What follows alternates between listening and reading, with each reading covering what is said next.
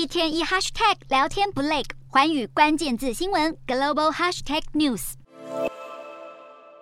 德国经济部原计划要在九月推出新制，要求前往中国投资的企业都必须接受审查，目的是要避免企业对中依赖加深。不过，这个做法却引起德国商界群起反对。德国工商大会外贸负责人便指出，政府要求放弃中国这个巨大的市场，对大多数公司来说是没有意义的。德国中小企业协会也警告，德国不应该远离中国，让企业停止在中国的经济活动，绝对是错误之举。确实，中国是德国最重要的贸易伙伴，两国外贸总量在二零二一年达到约两千四百五十亿欧元，占德国对外贸易总额的近百分之十。包括汽车龙头 BMW、宾士、福斯等都陆续宣布要扩大投资中国，打造在地的供应链。虽然德国商界认为要和中国彻底脱钩是天方夜谭，不过分析认为，德国从乌俄战争中切身体会到对俄国的能源过于依赖，对中国则是经贸方面的依赖。分析指出，过去德国政府对企业的态度是尽量不出手干预，但是现在不仅要审查中国在德投资，还要审查德国企业在中投资，很显然是要收紧两国的经贸往来，同时降低企业投资中国的兴趣。